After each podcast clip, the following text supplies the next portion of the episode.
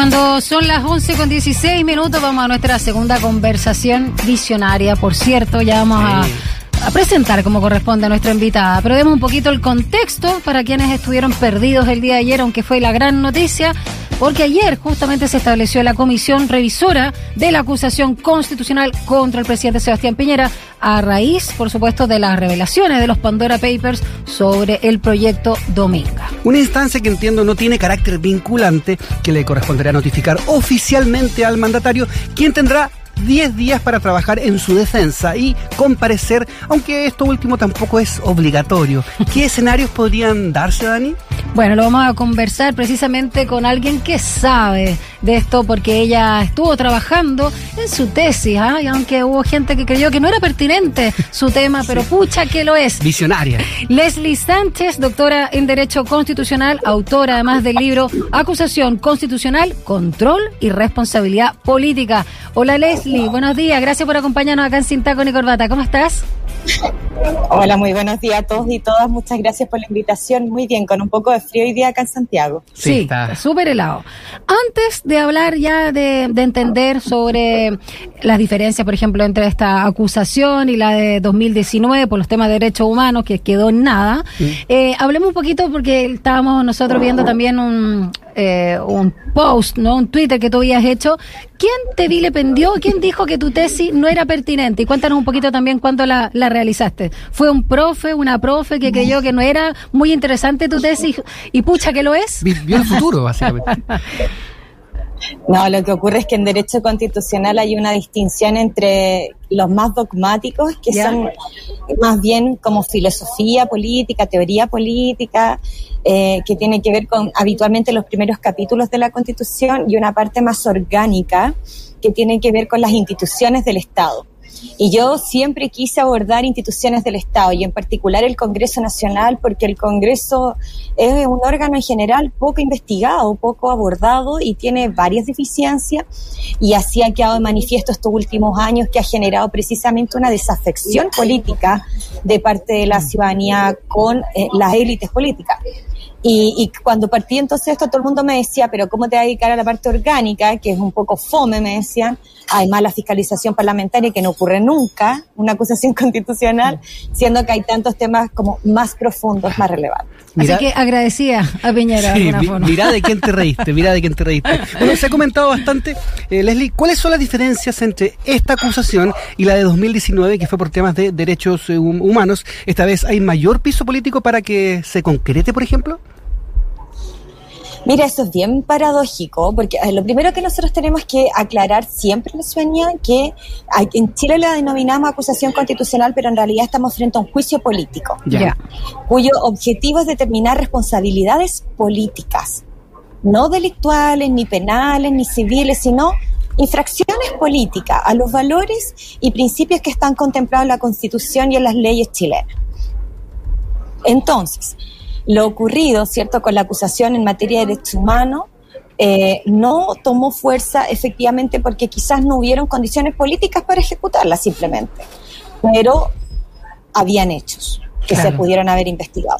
Y ahora lo que ocurre es que la coyuntura en la que se presenta la acusación genera mayor revuelo porque estamos en un momento donde el gobierno está debilitado política y comunicacionalmente, donde sus candidatos a la presidencia también están bien complicados y en general hay una como una un escenario nacional, digamos, que permite una elección a 40 días que, que digamos favorece, que favorece que una acusación avance, pero no es que los hechos sean más o menos graves, no, es simplemente que al ser un juicio político es, depende de su escenario político. Enfoquémonos entonces, porque lamentablemente no prosperó la anterior y muchos también dicen que al menos va a ser una señal si prospera esta. Eh, obviamente, no creo que no hay duda de que los derechos humanos y la vulneración a los mismos es bastante más relevante que incluso un, robo o incluso vulnerar el principio de, probidad. Pero aquí estamos hablando también del tema de Dominga, que tiene un impacto en el medio ambiente. Entonces, vamos a este texto acusatorio, Olivelo, ¿no? Que tiene dos capítulos. El primer Primero, vulneración, como lo señalábamos, del principio propiedad, el derecho a vivir en un medio libre de contaminación por eh, la compra-venta donde él está involucrado eh, del proyecto portuario minero Dominga. Y el segundo, por haber comprometido gravemente el honor de la nación, ¿ah? que suena como de, de modé, pero vamos a hacerle la bajada también para que la gente lo entienda. Explícanos un poco estos eh, principios, esta vulneración, estos principios que están justamente eh, textuales en la actual constitución. Miren, de ahí si quieren vamos un poco más allá porque también tratando de ser visionaria yo creo que esta acusación tiene un problema distinto, que no tiene que ver con los capítulos y que no tiene que ver con las causales que se están alegando, sino que tiene que ver con que los hechos que se están analizando ocurrieron en el primer mandato del presidente Piñera y por lo tanto debieron haber sido, creo yo, haber acusado en esa oportunidad. Pero bueno, claramente estos son elementos constitucionales que siempre son principios y valores, por lo tanto son muy flexibles y muy eh, de una interpretación muy amplia. Por eso es que, como les digo, podría tener eh, cabida esta acusación, incluso podría avanzar más que cualquier otra en la historia. Em, lo que quiere decir, digamos, que la falta de la probidad es que todo funcionario público está obligado, en razón del artículo octavo de la Constitución, a actuar de manera proba y que sus actos sean públicos y transparentes, independiente de la jerarquía, desde la presidencia de la República hasta el funcionario público más pequeño de cualquier servicio público de cualquier región todos deben actuar de la manera más correcta posible, cuidando siempre los intereses de la administración del Estado. Entonces, lo que se plantea acá es que el presidente, al ir a realizar, digamos, negocios fuera del territorio nacional, a paraísos fiscales específicamente, eludiendo el pago de impuestos, ese comportamiento no es, digamos, acorde con este principio de probidad, transparencia y publicidad, con el que debiera actuar todo funcionario público. Y la segunda causal, que es comprometer la honra de la nación, es que finalmente él hoy día no es cualquier ciudadano, pues el ciudadano, el más importante dentro, el primero dentro de sus iguales, podríamos decir, mm. es el presidente de la República del Estado de Chile. Por lo tanto, todo lo que él hace eh, genera un efecto comunicacional no solo nacional, sino que internacional, y lo que quedó a vista de todos los medios de comunicación que ustedes pudieron haber revisado esa semana, es que eh, tenemos un presidente digamos, que realiza negociaciones económicas fuera de los marcos normativos tributarios y que además, ¿cierto?, eh, pone cláusulas en esos mismos contratos que en definitiva dependen del mismo como presidente de la República. Perfecto. Estamos con eh, Leslie Sánchez Lobos, ella es doctora en Derecho Constitucional, candidata también diputada por el Distrito 7 y vamos a estar hablando de, eso. Y chicas, los quiero invitar también a jugar un poco a la política ficción. ¿Qué pasa si esto eh, prosperase de aquí en adelante? ¿Cuál es el camino a, seguir? ¿Cuáles son las consecuencias? ¿Y, qué antecedentes tenemos, por ejemplo, en, casos del mundo que, ha pasado, no? Ojalá, perdona, solo que no sea una película de ciencia ficción, por Rodrigo, que sea un documental luego, a registrar. Es verdad.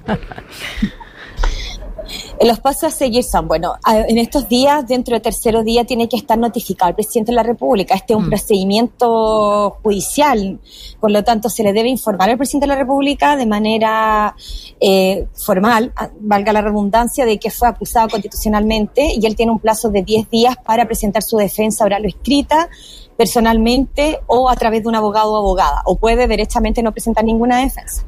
Una vez que ocurra ese hecho de que el presidente manifieste intención o no de defenderse, esta comisión que se sortió de cinco diputados mm. especializados para conocer la acusación constitucional tiene un plazo de seis días para emitir un informe. Ese informe debe ser presentado a sala de la Cámara de Diputados, es decir, ante los 155 miembros, quienes deben votar a favor o no a favor, digamos, de la posibilidad de que la acusación constitucional avance, de que los motivos que se han señalado en el informe que va a realizar esta comisión son plausibles. Es decir, que hay un fundamento y hay una causal constitucional que permite analizar más profundamente este caso. Y es por eso que pasa esta segunda instancia, que es el Senado o cual requiere luego la Cámara Alta eh, requerir un quórum de los dos tercios? ¿O es en el caso porque es una la figura, digamos, de mayor peso jerárquico? Los quórum son distintos para todas las autoridades, menos el presidente de la República, para aprobar una acusación constitucional en la Cámara de Diputados, se requiere mayoría de los presentes. En el caso del presidente de la República, si quiere, se requiere mayoría absoluta. Y en el caso de pasar a esa segunda instancia, todas las acusaciones tienen el mismo procedimiento. De ser aprobadas, van a pasar al Senado, que es la Cámara que resuelve, y por ende ahí es que realmente se realiza el juicio y por ende se declara culpable o inocente al presidente de la República o cualquier otra autoridad. También el quórum es distinto. Para las otras autoridades es de mayoría absoluta, para el caso del presidente de la República es de dos tercios. Perfecto. Ayer Alberto Mayol planteaba que el presidente, y así de tajante, no va a terminar su mandato tras lo sucedido con los eh, Pandora Papers y que incluso, y ocupa esta frase, hay rumores de helicóptero en la moneda. ¿Consideras que se puede dar este escenario? Y si se da, ¿qué pasa con esta vacancia? ¿Quién, quién la asume? Eh, lo primero, lo político, que es un poco hacer política ficción, ¿cierto? Que es medio difícil, pero lo nos vamos a aventurar. A mí me parece que en la Cámara los votos están para aprobar la acusación constitucional. Es cosa de ver quiénes firmaron el nivel acusatorio y tú te das cuenta que la oposición está sumamente coordinada y por lo tanto no hay problemas de votos allí. En el Senado, el problema es que requieren cinco votos adicionales de lo que ya son la oposición. La oposición cuenta con un número de votos, pero no es suficiente, requieren cinco. Y a mí me parece, y por eso hay que estar muy atento y quizás ahí Mayol tiene eh, ciertos datos que quizá yo no manejo, es que hay un sector denominado la derecha social, ¿cierto? Que lidera el senador Sandón y otros ciertos senadores de RN y diputados también de Renovación Nacional, que se han manifestado súper disconforme con su gobierno, que se han manifestado súper en contra, digamos, de determinadas decisiones que se han tomado en la moneda y que de hecho ayer también advertían que incluso podrían votar por Diana Proboste. Por lo tanto, no me sorprendería que ese sector pudiese apoyar esta acusación constitucional y alcanzar los votos necesarios. ¿Sería la presidenta del Senado o ministro del Interior quien asumiría el cargo luego que se destituya eventualmente al presidente Peñera? Agradezco esa pregunta porque típica pregunta que yo le hago a mi estudiante, de mala. Porque, mira, lo que pasa es que acá hay que distinguir. Tú tienes, el periodo del presidente de la República dura cuatro años. Entonces, si se destituye entre los dos primeros años, ocurre un efecto. Si se destituye dentro de los dos últimos años, es otro efecto. Ah, Como estamos dentro de los dos últimos años, lo que señala la Constitución es que asume aquel que goce la calidad de vicepresidente. En Chile, en estricto rigor, no tenemos vicepresidente. Por lo mm. tanto, dentro de los ministerios se hace un orden de quién asumiría esa, esa condición. Y lo que se ha hecho históricamente es que es el Ministerio del Interior el que asume la calidad de vicepresidente. Por lo tanto, quien asumiría en caso de destitución sería el ministro Rodrigo Delgado.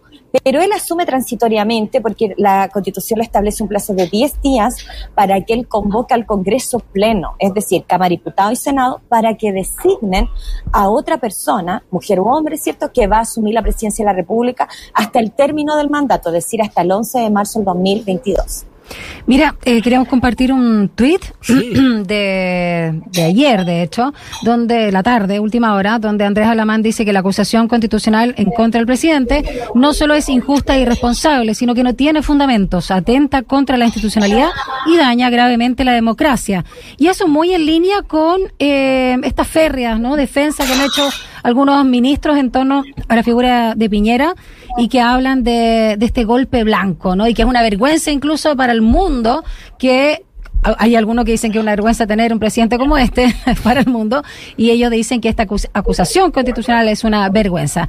Eh, ¿Cómo ves también esta, sobre todo me quiero quedar en la de Alamand, esta última en el sentido de que no tiene fundamentos a su juicio, eh, atenta contra la institucionalidad, eso eh, yo creo que es, como entendible, pero finalmente dice que es injusta e irresponsable.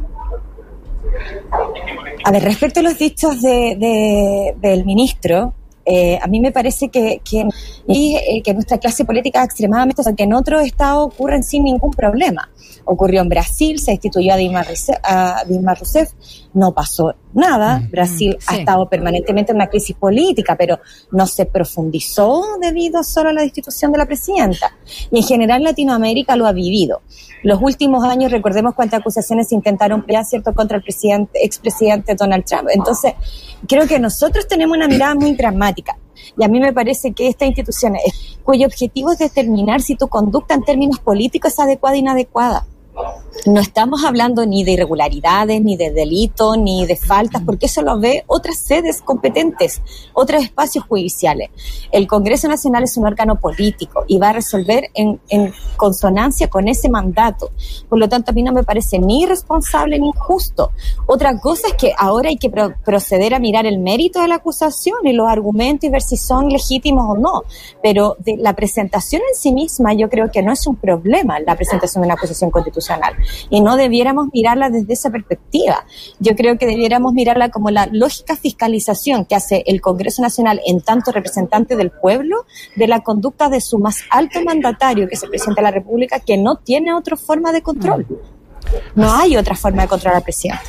Así es, estamos con Leslie Sánchez Lobos, entonces doctora en Derecho Constitucional y también en otra de sus dimensiones es candidata a diputada por el Distrito 7, lo dice su cuenta de Instagram, candidata a diputada, independiente y feminista y además libre pensadora. Cuéntanos un poco, Leslie, de, de, de tu campaña y en qué estás con eso. Hoy le agradezco ese espacio porque es muy difícil para nosotras las candidatas poder difundir nuestras ideas, sobre todo en un momento en que la política está tan desprestigiada. Eh, estoy muy contenta, es primera vez que soy candidata, nunca había estado en, este, en estos espacios, digamos, de competencia política nacional. Soy candidata por el Distrito 7, por la región de Valparaíso, por lo que se denomina la Quinta Costa. Eh, ha sido una experiencia hermosa eh, y, y lo que he planteado siempre desde el día uno, yo creo que parte de los cambios que Chile necesita es que hayamos más mujeres en el poder tomando decisiones. Y es por eso que presenté esta candidatura y estamos haciendo nuestro mejor esfuerzo y poniéndole todo el corazón. Y hoy día precisamente en Santiago porque estamos grabando la franja electoral acá. Leslie, eh, ¿dónde podemos también ver más información en detalle tuya a propósito también de toda esta clase magistral que nos has dado en torno a, la acusación constitucional, pero también saber más de tus pensamientos, tus ideas a propósito de esta candidatura al Parlamento? Oye, a todos quienes nos están escuchando y principalmente en la región del Valparaíso me pueden seguir en mi Instagram, en leslie.sánchez.lobos, en mi Twitter, leslie-sánchez y también en el clásico Facebook, Leslie Sánchez Lobo y ahí subo todo lo que hago en el día. Excelente, muchas gracias por conversar con nosotros, ser tan clara también, tan precisa, a propósito también de tu publicación. Ah, que damos ya el nombre, acusación constitucional, control y responsabilidad política, ¿no? Leslie Sánchez, doctora en Derecho Constitucional, eh, también académica de la UDP y como lo señalaba Rodrigo Ulloa, candidata a diputada por el Distrito 7. Que te vaya muy bien, gracias por acompañarnos, ¿ah? Que estés muy, muy bien. Chao. chao, chao, gracias. Chao. Chao. Lindo día. Oye, Dani, también me escribía por, por interno nuestro querido compañero de Estación Central, Marcelo Alvarado, y dice, claro, eh, ojo que pueden designar también a cualquier ciudadano